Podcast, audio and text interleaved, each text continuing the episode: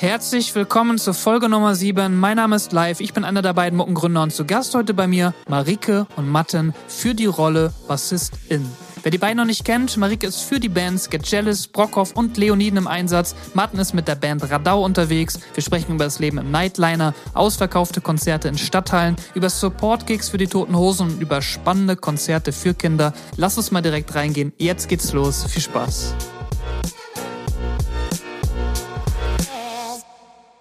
In der Vorbereitung wollte ich auf jeden Fall herausfinden, wie ich euch beiden verbinde oder was ihr gemeinsam habt, weil irgendwie hat immer irgendjemand was gemeinsam. Und ich habe gesehen, bei euch beiden, ihr spielt beide den Mark Hoppers Signature Bass. Das habe ich rausgefunden. Wirklich? Stimmt das? Ist das so? ich habe noch nie jemanden getroffen, der den auch spielt. Siehst Ey, ich dachte, auf jeden ich dachte Fall. das ist besonders. Das müssen wir auf jeden Fall bringen. Das ist ein super Thema. Mark Hoppus, seid ihr happy damit? Ich finde, das ist der bestklingendste Bass äh, für die Musik, die ich mache und ich bin total happy damit. Und ich versuche den auch schon nachzubauen, weil den gibt's im Moment zumindest nicht regulär zu kaufen. Man kann irgendwie an der, bei seiner Homepage in den USA kann man den kaufen für sehr viel Geld.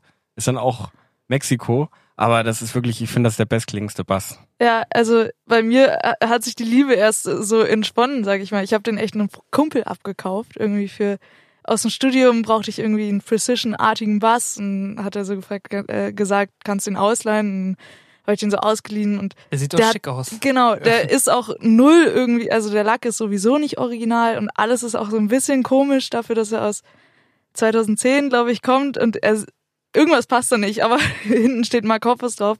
Und dann hatte ich gefragt, kann, äh, kann ich den abkaufen? Irgendwie matcht es einfach gut und das hatte ich vorher noch nie mit irgendeinem Bass. Und dann habe ich den, glaube ich, echt für 600 Euro oder so gekauft. Oh wow, der ist sehr viel mehr Nicht wert, mal wissend, Das was das für ein Bass ist eigentlich. Und äh, erst danach habe ich dann gemerkt, okay, der passt voll geil für Get Jealous eigentlich und äh, jetzt auch perfekt für Leoniden. Und äh, jetzt gerade dieses Jahr ist es echt so, also mir graut es jetzt schon vor dem Tag, dass er irgendwann mal weg sein sollte oder so. Deswegen gucke ich Ja, gerade hast schon die ganze Zeit, ob es irgendwo oder? gibt. Ja, ja. ja.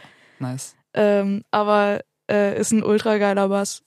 Ich habe meinen mittlerweile bei meinen Eltern stehen, weil ich so, ich habe so eine Angst davor, dass meine Bude irgendwann mal abfackelt oder dass irgendetwas passiert, ich ausgeraubt werde. Und bei meinen Eltern ist es, glaube ich, sicherer als bei mir zu Hause. Deswegen habe ich mir jetzt einen Precision Bass gekauft, aber die äh, die gleichen Tonart mir mal reingebaut, weil der klingt einfach mega cool, oder? Ja, also ja, im Tresor oder in der Vitrine. Ja, das ist der nächste Step.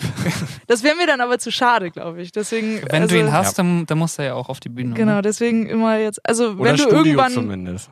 Nee, So weit auch würde ich noch live. mitgehen, aber ja, ja, Auch er sieht live. doch einfach. Ich habe ihn auch früher auch live gespielt Ja. und oh, ich weiß, wir hatten solche so eine Handyaufnahme und das war Handyaufnahme im Jahr 2008 oder so und ähm, also echt keine gute Qualität. Aber äh, der Basssound, der war so geil von dem Konzert. Man konnte durch diese durch diese schrecklichen Handy-Lautsprecher oder, oder oder oder durch das Mikrofon vom Handy konnte man immer noch hören, wie geil dieser Bass klingt. Ja. Und ich finde, das ist wohl ein ein super Qualitätsmerkmal. 2008 sagst du. Das ist die zweite Sache, die euch verbindet. Und ich glaube, Mats, du weißt es nicht, ja. aber euch verbinden auf jeden Fall die Leoniden. Und genau 2008 standest du auch mit den Leoniden auf der Bühne. Das war vor ja, drei, 13, 14 Jahren. Echt? Das wusstest du nicht, aber, Aber Habe ich noch nicht mal Bass gespielt. Aber auch mit dir? Nee. Nee, die, Nee, hießen, nee, die nee. hießen damals noch Leoniden Kabarett und das war im IOZ Neumünster. Weißt Ohne du was? Witz, ich Ohne ich hab Spaß. das Das, ist genau, gegoogelt. das ist genau so, die Aufnahme, die ich meine. Ja. Da ist diese so. Handyaufnahme und Siehst du, siehst du. also, wer das mal googeln möchte, AJZ Neumünster Zerreißprobe, da ist dieser wahnsinnig tolle Basssound und offensichtlich sind da auch Aufnahmen von Leoniden. Sind die auch hochgeladen? Weiß ich gar Ich glaube nicht. nicht, dass die, äh, Ach, dass die bei YouTube sind. Aber das Line-Up, da steht echt, warte, ich habe das auf dem Handy, einen Screenshot, das zeige ich dir gleich. Da stehen Leoniden Kabarett, Nachwuchsbandabend und dann der Eintritt. Es spielen neun Bands am Abend, Eintritt vier Euro. nice. Aber legendär, wirklich. Ja, für vier Euro kriegst du nicht mal ein Bier mehr bei ähm, Freundlich und Kompetent. Also zumindest kein Pale Ale. Jetzt möchte ich auch keine falschen Informationen rausgeben, aber ich musste 4,50 vorgestern zahlen. Ähm, aber krass, oder? Überleg mal, vor 13 Jahren Leoniden auch schon am Start. Also was das für ein Zeitalter Wahnsinn. damals war, das ist halt, kann man sich gar nicht vorstellen. Aber wir haben ja damals ähm, als Punkband, weil wie alt waren wir? Ich, also 2008 habe ich mein Abi gemacht, also denke ich mal, war ich so 19, 20 ungefähr. Ihr, also ich war genau 20. Ich wir, sind, ja- wir haben ja sogar am gleichen Tag. Geburtstag, witzigerweise. Mit einem Jahr Festzug. Ja, aber die an, unsere anderen Bandmitglieder damals sind ja noch ein Stück jünger gewesen. Mhm. Aber damals wurden genau diese Punkkonzerte dort gespielt, ne? IOZ Münster, Rote Flora in Hamburg, Ja. Schaubude, Alte Meierei. Und da waren die Leoniden in einer anderen Formation, aber mit dem Namen auch schon unterwegs, witzigerweise. Ja. Und seit wann bist du denn dabei? Bei den Leoniden Mhm. äh, tatsächlich seit diesem Jahr März. Also 2022 Ja. März. Und seitdem kann man ja bei dir behaupten, du kannst jetzt in Frührente gehen, oder? Du hast, du hast das Rockstar-Game durchgespielt. Naja, also äh, Frührente ist, glaube ich, noch doch ein bisschen weit entfernt. Aber ich durfte auf jeden Fall dieses Jahr schon alles machen, was ich mal machen wollte. Also das Also- war so irgendwie der Plan gefühlt nach dem Studium oder die Vorstellung war, ja, in den nächsten fünf Jahren, fünf, acht Jahren wäre nice, wenn das und das Mhm. mal gemacht wurde. Äh, war jetzt plötzlich in Schnelldurchlauf dieses Jahr Also, und noch immer absurd. also un so unglaublich eigentlich. Kaum vorstellbar, finde ich, Ja, was ihr jetzt alles in der kurzen Zeit gespielt habt. Eigentlich müssen wir das mal so ein bisschen sortieren, weil gerade die Leute, die euch noch nicht kennen und die Leoniden noch nicht kennen, das ist schon gigantisch, oder? Also jetzt die letzten zwei Jahre, wo habt ihr überall gespielt? Ich meine, erstmal alle großen Festivals auf jeden Fall. Also ich habe gesehen, Highfield wart ihr, Fusion, Ja. Hurricane, Taubertal, Dockville, Oh, Wahnsinn. Reeperbahn Festival. Also ausverkaufte Headline-Shows ja mittlerweile in Deutschland. Jetzt geht ihr auch nach UK rüber. Ja, also ich glaube, ich durfte echt dieses Jahr so die Creme de la Creme Ach von so. auch deren Erlebnissen irgendwie. Also es war ja auch für die Leoniden selbst Also auf irgendwie dem Peak dort auch. Was Ja, heißt Peak, die aber also größten, die größten Festival-Slots und die größten eigenen Shows. Das war ja auch für die alle das erste erste Mal Palladium selber ausverkaufen, das erste Mal äh, Sporthalle. Sporthalle. Wie viele Einfach- passen da rein? Äh, Fast 7000, oder? genau, ich glaube, es war bei 4800 oder so offiziell Wahnsinn. ausverkauft. Also was für Shows schon. Ihr seid jetzt schon bei den, bei den Hallen angekommen, ne? Genau, und das, also es war für die voll crazy und das war voll spannend, dann irgendwie diesen, äh, das Gefühl irgendwie dann mitbekommen zu dürfen und dann für mich ja auch gleichzeitig das alles das erste Mal. Ja. Also wie viel Emotionen da auch an Bord sein müssen. Ja, auf Wahnsinn. jeden Fall. Nightliner gehört ja auch dazu. Du bist mit Ja. Nightliner unterwegs. ja, das Also- war so direkt die ersten Shows mit Leoniden waren dann so mit Nightliner.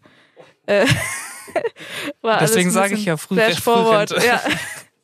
Also dich kann ja nichts mehr schockieren. Im Stadion hast du auch gespielt, das weiß ich. Mit, ne? Ja. mit den Toten Hosen Support Toten im Hosen. Fußballstadion. Hallo. ja, das war auch irgendwie crazy. Wie fühlt sich das an, in so einem Stadion zu spielen? Mm. Ich, ja, es ist verrückt zu sehen, vor allem verrückt zu sehen, was für Massen an Leuten da irgendwie reinpasst. Mhm. Aber ich merke für mich selber, dass immer so die Anzahl der Menschen vor der Bühne nicht so viel für mich persönlich ausmacht irgendwie, äh, sondern mehr dann einfach die Energie, Mhm. die rüberkommt. Und manchmal ist es so, dass dann mehr Leute auch mehr Energie sind, manchmal aber halt auch nicht. Aber vor allem bei dem Toten Hosen Konzert und dem Support äh, war vor allem das Konzert danach dann selber von den Toten Hosen ultra krass zu spüren, weil ich selber auch noch nie auf so einem großen Konzert war und dann sind da einfach 40.000 Leute, die diese Songs Hymnen auch mit Schon, ne? ja. grölen und von echt fünf bis 80 gefühlt Wow. äh, alle irgendwie dabei sind und äh, halt auch so viel dabei fühlen. Einfach voll schön. Und das Nightliner-Leben so? Wie, wie fühlt sich das Und, an? Vor allen Dingen äh, noch mit, äh, wie viele Jungs waren da noch? Vier oder fünf? Der Josh ist auch mitgefahren. Also. Josh ist auch mitgefahren. Ähm, ich glaube, wir hatten so eine Travel Party von 14 Leuten insgesamt irgendwie. Äh, und waren zwei bis drei Frauen. Stimmt gar nicht, drei bis vier Frauen. Aber das hat tatsächlich für mich bis jetzt die ganze Zeit keinen Unterschied gemacht, irgendwie, wie die Gender Balance oder so war. Ja. Ähm, und Nightliner-Leben war von Anfang an sehr chillig. Also kurz be- gewöhnungsbedürftig. Ich hatte das Glück, dass ich direkt gut schlafen konnte. Das wäre auch meine Das- nächste Frage gewesen. Für mich persönlich wäre das, glaube ich, tatsächlich ein Albtraum. Aber das ich hatte ich tatsächlich einmal einen Moment, äh, da sind wir nachts irgendwo hingefahren. Ich wusste nicht genau, wo es hingeht und ich hatte, ich träume eigentlich nicht sehr intensiv, aber ich Mhm. hatte die Nacht so einen intensiven Traum und bin echt wach geworden, sehr erschrocken irgendwie und dachte, Alter, was war das denn für ein Traum? Irgendwie mit Bomben und richtig so ein 4D-Feeling gefühlt. Gott. und dann bin ich so aus dem Nightliner gestiegen und sah, dass wir auf so einer Dirt-Rennbahn waren und wo Was? der Nightliner wirklich einfach Hügel hoch und runter gefahren sein muss. Und hat plötzlich Wo- so alles einen Wo Sinn ist der ergeben. hingefahren? Ähm, das war so ein Dirt. Festival, ähm, Achso, seid ihr auf dem Acker gelandet Hometown, dann? ja, Also. Hometown Festival oder so. Mhm. Ähm, Und das war auf so einem Gelände, was sehr geländig war. Aber ansonsten schlafe ich super gut und vor allem sind wir nach UK immer mit so einem Mini-Sleeper gefahren. Das ist so ein ausgebauter Van, wo dann neun Betten, jeweils dreistöckig, so einmal jeweils an den Seiten, an den Längsseiten und einmal so hinten dann noch drei übereinander. Mhm. Äh, und die sind dann nochmal so viel kleiner als ein Nightliner-Bett, dass man direkt danach jedes Nightliner-Bett irgendwie äh, Wie sehr wie lang- appreciated. Wie lange hältst du das aus? Also so, oder wie lange wart ihr überhaupt auf Tour?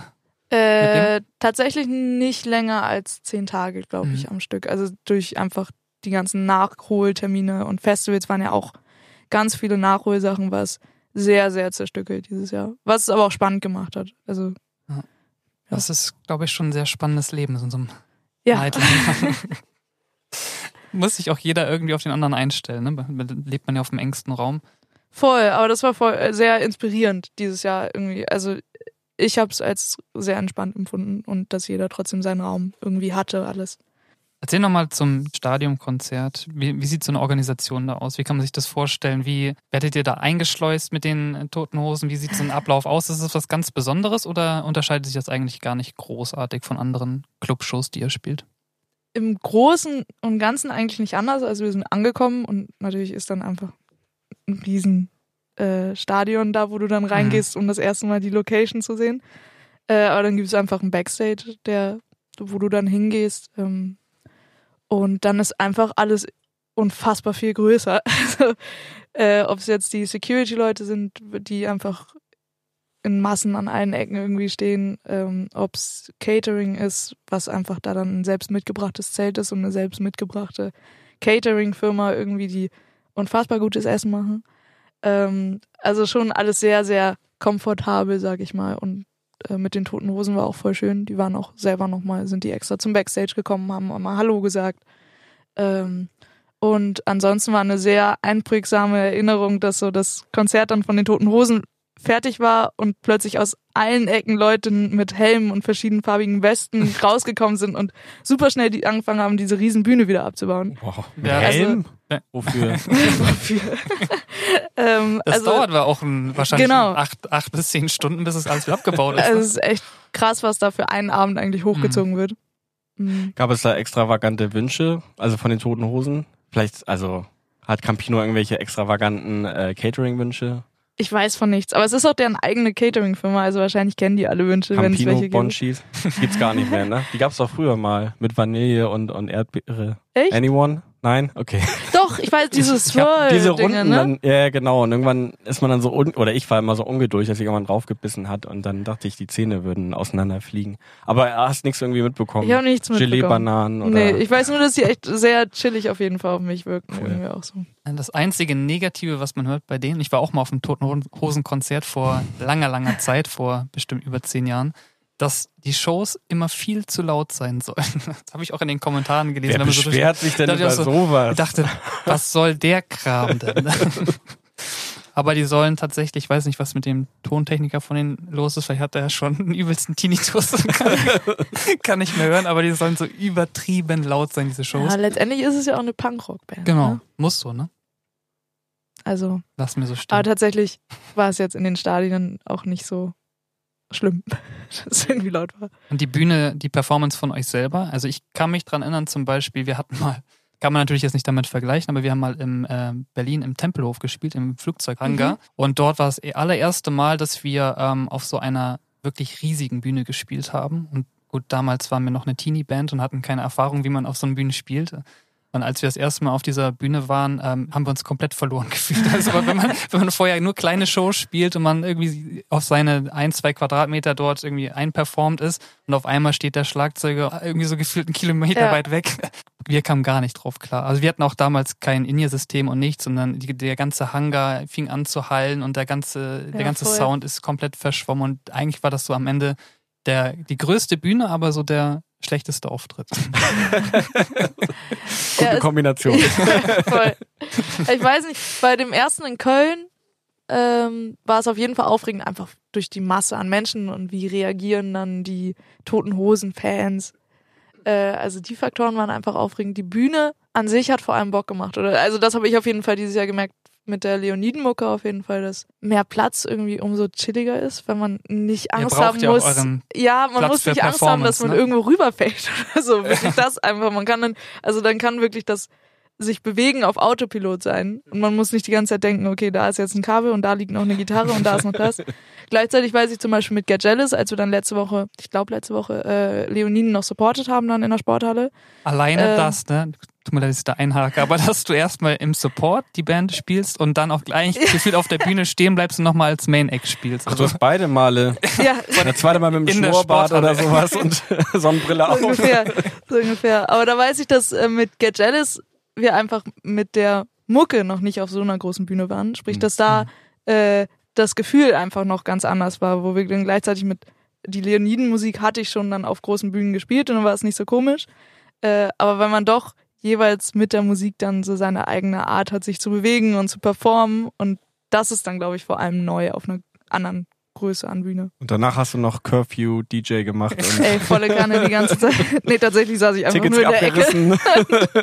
Hab gar Aber nichts mehr gemacht. Was für eine Performance auch, ne? So körperlich, halt das erstmal durch, so den Ja. ganze Vorband-Set und dann nochmal gerade Leoniden, ne? Also wer das Live-Konzert mal von Ja. den Leoniden gesehen hat, das, Und immer Power geben, ne? das also Voll. immer hat am Start Kraft. sein, performen. Ja. Also Ja, also für einen Tag äh, ging's gut. Ich weiß nicht, ob ich damit eine Woche durchhalten könnte, aber wow.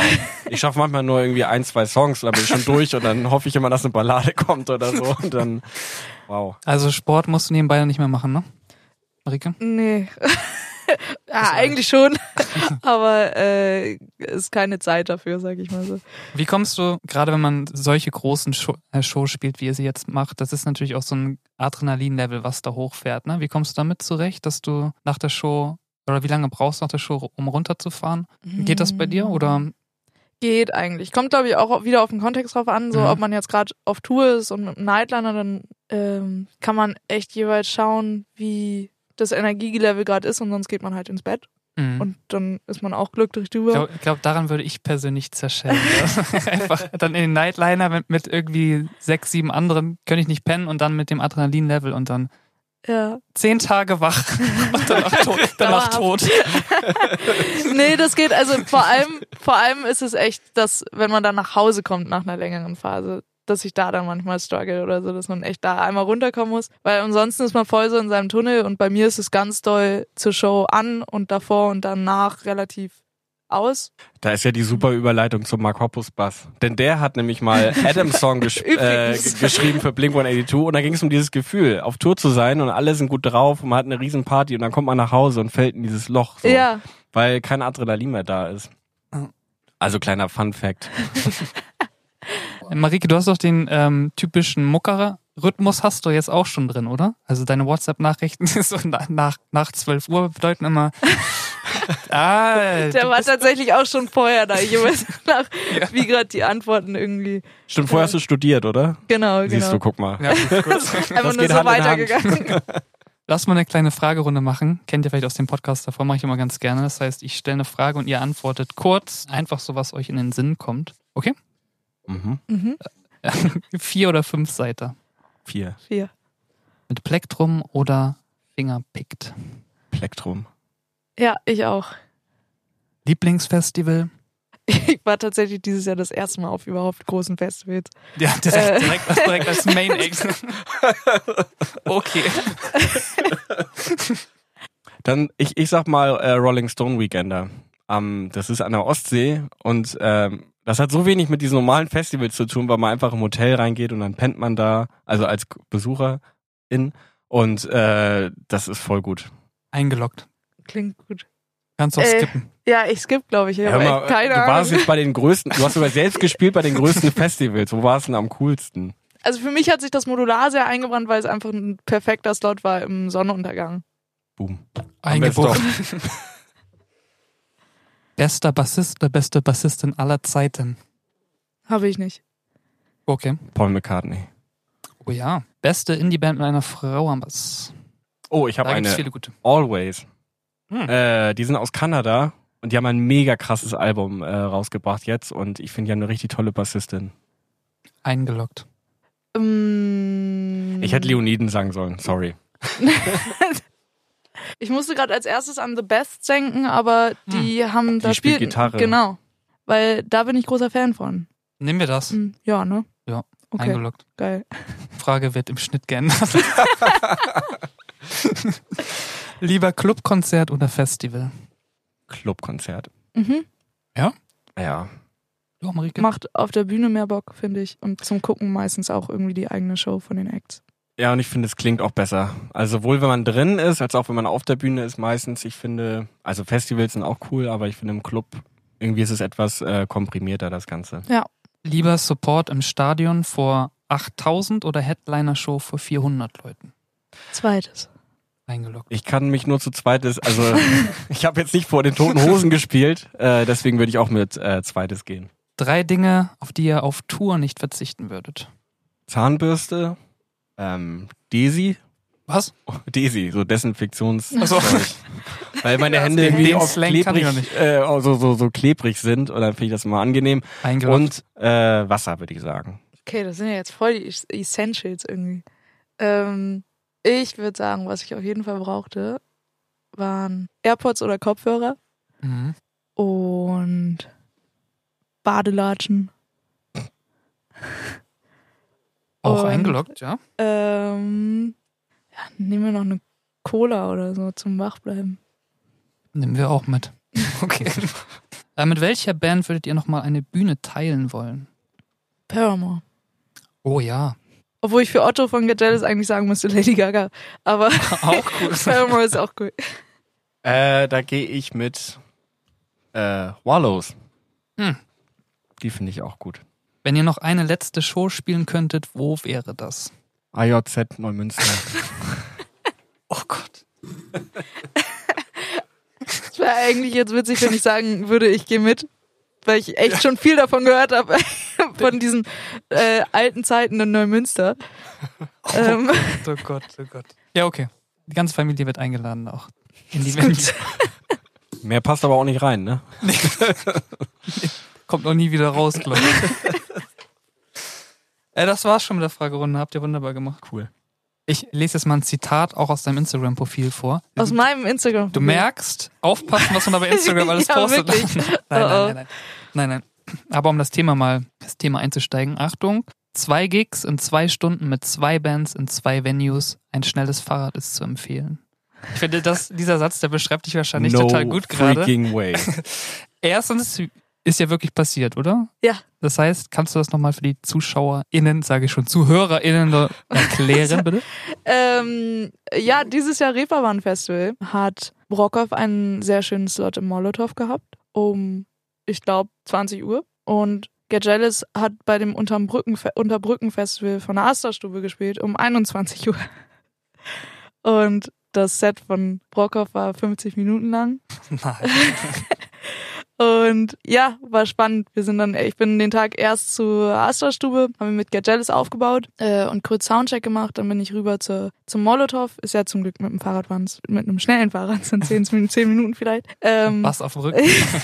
er hatte tatsächlich dafür gesorgt, dass ich zwei Setups hatte einfach Ach, ähm, gut. und musste wirklich nur weiterfahren mit meinem Bassgurt. Ich habe nur einen Gitarrengurt. Das- Aber Ja, die äh, Dinger sind teuer, ne? Kein Kommentar. Aber genau. Ähm, und dann bin ich rüber zum Molotow, da haben wir dann Soundcheck gemacht und haben das Set gespielt. Ich konnte dem Veranstalter von der Astra-Schule noch überzeugen, dass wir da eine 15 Minuten später anfangen, dass ich so ein bisschen Buffer habe. Und dann bin ich ganz schnell zusammen mit unserem Fotografen rübergeradelt dann vom Molotow zur Astra-Stube. Und dann haben wir da noch eine Stunde gespielt, glaube ich. Stark. Ja. Frage ich mich auch bis heute, wenn ich mir dein Profil angucke oder schaue, wo du überall spielst aktuell, wie managst du das alles und wie, wie priorisierst du das vor allen Dingen? Also, wenn Leoniden jetzt anklopfen und sagen, du musst auf Tour, da schlafen ja die anderen Gruppen nicht, ne? Also die gehen ja, spielen ja trotzdem parallel. Wie machst du das? Wie, Ähm, du musst den Leuten ja auch irgendwie, was heißt Versprechen geben, aber ja, für dich musst du es ja priorisieren, ne? Voll. Das war auf jeden Fall äh, dieses Jahr eine Sondersituation, sag ich mal. Mhm. Dass, da als die Leoniden-Anfrage kam, haben wir uns darauf geeinigt, dass Leoniden meine Prio hat. Auch haben wir sehr intensive Gespräche geführt, auch mit den anderen Projekten. Vor allem mit Get Jealous, weil das so meine Band ist, sag ich mal, die, die ich mit aufgerichtet habe. Und hatten für Get Jealous dann für dieses Jahr einen Sub geregelt Mhm. Die dann für mich einspringen konnte, wenn irgendwas clasht, beziehungsweise natürlich dann auch geschaut, okay, ist es irgendwie möglich, dass man zusammenspielt oder am gleichen Tag zum Beispiel hat Get Jealous und Leoniden beim Campus Festival in Bielefeld gespielt zum Beispiel. Was die Zuhörerinnen jetzt nicht sehen können, ist, dass ich weiß auch nicht warum, aber äh, es liegt genau eine gebrannte Mandel direkt vor dem Rechner von live. Die liegt da ganz das einsam. Problem Ist das ein ist, Glücksbringer genau, oder? Nee, das Problem ist, ich habe voll Bock, die zu essen, aber die knuspert so laut im Mikrofon. Tut dir keinen Zwang an, ne? Also, Kurze Mandelpause. Gern. hast du die vom Weihnachtsmarkt schon geholt? Ich habe mich von der Tankstelle geholt. So. Einmal wieder Ruhe.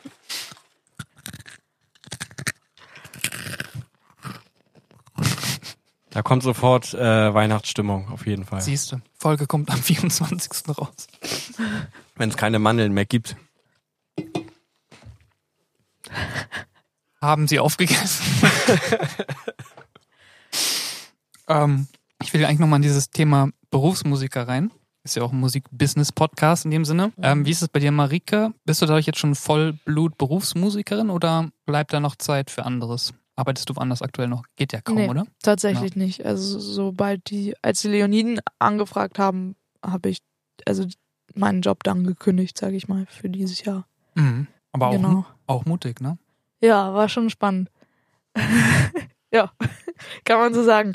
Ja, es hatte so eine gewisse Sicherheit einfach, dass ich wusste, dieses Jahr ist sowieso safe. Und ich bin halt ja auch noch nicht so alt und ich kam gerade aus dem Studium und es war so die ganze Frage von, also ich wollte meine Entscheidung jetzt nicht irgendwie abhängig machen von irgendwelchen Geld verdienen, weil vor allem mit dem Job, den ich vorher hatte, wusste ich, okay, ich krieg einen Job irgendwie irgendwo, ohne dass ich es vorher gelernt habe. Das hat mir eine gewisse Sicherheit gegeben und äh, sprich, das würde ich auch wieder irgendwo irgendwas bekommen. Und genau, und für den Rest weiß man ja auch nie, was kommt. Alleine fürs Portfolio hast du jetzt ja auch schon ausgesorgt. Dann. Ja. Das ist doch auch gut. Das heißt, du bist dann jetzt aber unabhängiger Bassist, unab- unabhängige Bassistin, Genau. Freiberufler. Ja. Das heißt, wenn Breiti oder, oder Kuddel oder wie heißt der, was ist von den Toten Hosen? Der- ich, ich der könnte immer auch nicht bucken, oder? Ja. genau, theoretisch wäre das möglich, ja.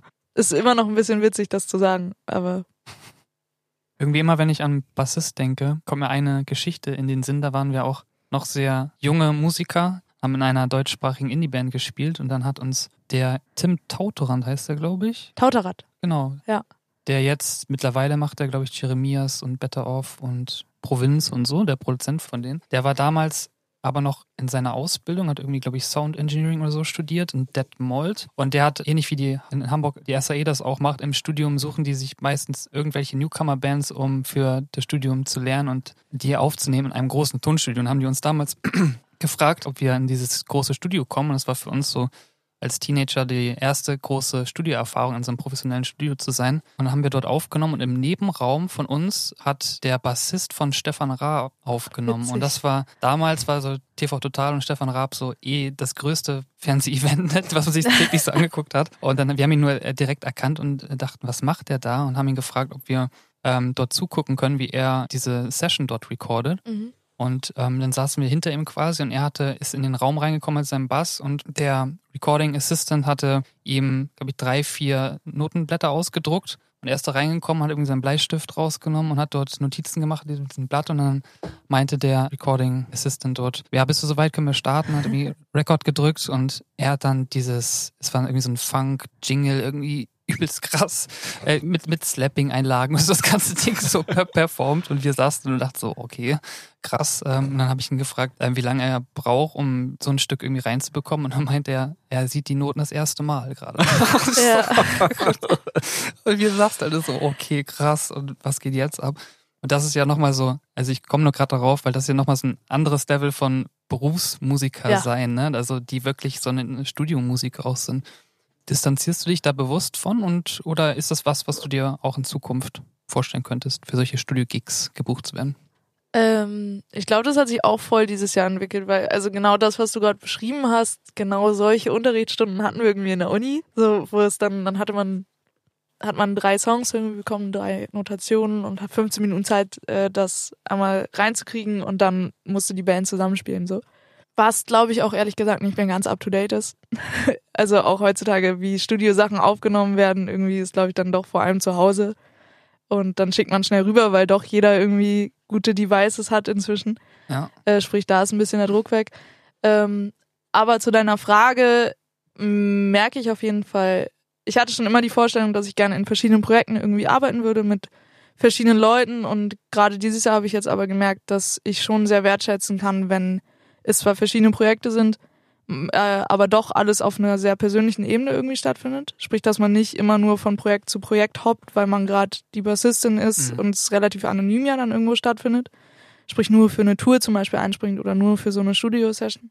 Sprich, dass ich da für mich jetzt gerade eine sehr perfekte Situation äh, beschreiben kann, sag ich mal, mit irgendwie zwei Main-Projekten, die wirklich sehr persönlich dann irgendwie stattfinden oder die ich gut beschreiben auf jeden Fall. Und ansonsten merke ich auf jeden Fall, dass gerade Live-Spielen favorisiert ist oder über Studioarbeit stattfindet, aber mal sehen, wo das noch irgendwo hingeht. Mhm. Mats, wie ist es bei dir? Du bist jetzt ja, ich sag mal ganz plump, vom damaligen mit mir zusammen auch Punkrocker. bist jetzt auf einen ganz, äh, ganz anderen Weg gekommen. Ich habe gesehen, dass du jetzt aktuell ähm, in einer Band spielst, die sich Radau nennt. Mhm. Ne? Und ihr spielt ja wirklich sehr schöne Shows, die gut besucht sind und für ein ganz spezielles Publikum. Vielleicht kannst du das mal erklären. Ja, äh, das Publikum, vor dem wir spielen, das sind äh, meist äh, kleinere Menschen, die auch noch nicht so alt sind. Manche nennen sie auch Kinder. Und äh, das sind schon äh, ganz eigene Konzerte. Also ich habe ja vorher, wie, wie Live auch gerade gesagt hat, also in Punkbands gespielt und äh, ich habe da noch mein Solo-Projekt gehabt und ich mache auch noch Musik, äh, die speziell für Erwachsene ist, aber bei Radau haben wir die tolle Möglichkeit, Musik eben für Kinder zu machen oder auch für Kinder und das ist schon nochmal was äh, eigenes, was für eine Dynamik bei den Konzerten ist, weil man die irgendwie, die sind irgendwie am Start und die kennen die Lieder zwar auswendig, aber wenn du die nicht richtig catchen kannst die ganze Zeit, dann sind sie auch weg. Dann ist irgendwie nebenan eine Hüpfburg oder sowas und dann laufen sie weg auf der Hüpfburg und das sind so, das ist die Konkurrenz, die man dann manchmal hat auf irgendwelchen Stadtfesten. Ich, also ich so. hatte das vorher noch gar nicht auf dem Schirm, dass es überhaupt sowas gibt. Dass ihr seid ja eine Band, Musiker, ihr macht Musik für Kinder und spielt dort richtige, gut besuchte Konzerte, ne? Ja, letzte Konzert war ähm, Norderstedt, in? Norderstedt genau und war ausverkauft. Voll geil. Und ja, wir gehen tatsächlich auch auf Tour. Ich glaube, dieses Jahr hatten wir 20 oder 30 Konzerte, schätze ich mal. Und ähm, ich spiele jetzt keinen Bass, sondern Gitarre, aber ich habe da vorher als Bassist ausgeholfen und dann ähm, ist der Gitarrist ausgestiegen, dann bin ich reingekommen als Gitarrist. Und das ist schon äh, cool. Also es gibt natürlich mehrere Projekte mittlerweile auch ähm, mit Bands, die so äh, die Musik machen für Kinder, also deine Freunde zum Beispiel. Aber das Tolle an Radaus, ähm, die gehören so zu den ersten, die dabei waren. Und äh, auch vom, ich fühle mich auch nicht mehr so alt in der Band. Also weil der Altersdurchschnitt in der Band ist relativ hoch und äh, ich bin da immer so das junge Küken. Und das ist mit Mitte 30 auch manchmal ganz schön, wenn man äh, nicht zu den Ältesten gehört. Genau, auch nochmal ein ganzes Stück weit weg von Social Media, ne? Sondern ihr spielt eure Konzerte dort, die sind gut besucht, euch kennt man dort in der Szene und das funktioniert super, ne? Ja. Aber wie kann man sich so ein Konzert vorstellen, wenn du, wenn einen dort, ich sag mal, 400 Kinderaugen angucken? Äh, ja, also Kinderaugen und Elternaugen, die einen dann auch äh, ganz genau beobachten. Also man kann sich das so vorstellen, dass wir im Grunde genommen, oder es geht in den Songs um Themen wie die Feuerwehr oder also alles Mögliche, was man für Sachen machen kann oder äh, wie Kinder Geburtstag feiern und solche Dinge. Und wir haben natürlich auf der Bühne haben wir dadurch auch relativ viele Requisiten und, äh, und Kostüme, die wir dann eben anziehen. Und ich glaube, das macht das Ganze speziell, dass wir quasi für jeden Song haben wir meistens irgendwie äh, ein besonderes Kostüm oder irgendetwas uns ausgedacht, irgendeine Performance, was für diesen Song ganz speziell ist, wo man dann auch die Kinder auch mit dazu animieren kann, dass sie irgendwie mitmachen, dass sie irgendwie verstehen, was sind eigentlich Konzerte und wie ist es eigentlich, wenn man ein Konzert spielt. Weil das ist für viele Kinder noch gar nicht so äh, greifbar vielleicht, wenn sie irgendwie Konzerte sehen von, weiß ich nicht, Rod Stewart oder sowas, die irgendwie zweieinhalb Stunden gehen oder sowas und die fragen sich vielleicht dann auch, ey, warum gucken die sich das an? Also ich weiß, ich bin früher als Kind auf einem Konzert gewesen von Aha, Megaband, aber ich bin da echt nach einer Viertelstunde, glaube ich, wirklich eingeschlafen, weil es echt zu viel war. Ich habe nicht verstanden, warum machen die das. Und das Coole ist eben bei Radau, da die Kinder integriert sind, ich glaube, ich hoffe zumindest, dass sie irgendwie diese Message bekommen. Warum gehen wir zu Konzerten und was macht Musik mit einem? Voll cool. ja, mein, die perfekte Inspirationsquelle dann auch, ne? Ich hoffe doch. Also das wäre auf jeden Fall toll, wenn das so wäre oder so ist. Wie ist das Feedback danach? Also stehen die dann Ja, bei euch und warten? Das ist auch ein bisschen abgefahren, weil ich habe das vorher auch nicht so erlebt. Ich war Solokünstler und habe da eben viel Bass gespielt und das war auch immer cool nach Konzerten, habe so ähm, dann dann eben auch äh, CDs verkauft oder sowas. Aber jetzt ist es wirklich so, wir vor den Konzerten sitzen wir da und schreiben Autogrammkarten und nach den Konzerten kommen die ganzen Kinder und stehen Schlange und dann kriegt jedes Kind eine Autogrammkarte. Und ich habe mir dann auch angewöhnt, dass ich tatsächlich auch bei jedem Kind frage, wie sie heißen, damit ich schreiben kann für und dann müssen die ihren Namen buchstabieren. Sag, okay, wie schreibt man denn den Namen? Lilly, okay, L.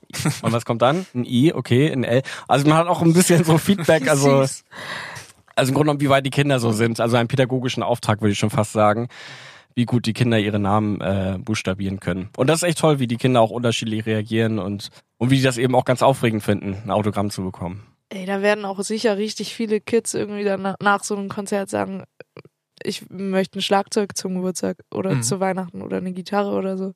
Ja, ich hoffe es. Also die Oder Eltern einmal, kommen auch einmal mit Mats Karussell fahren. Ja, ich glaube, Mats macht das nicht mehr so gerne, dem wird davon schlecht. Aber ein Foto ist immer drin.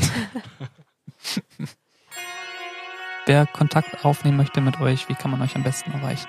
Also bei mir gerne mit Instagram, äh, Matten2. Matten2 muss man ausschreiben. Pack in die Shownotes auf jeden Fall. Bei Marike mit Passwortschutz.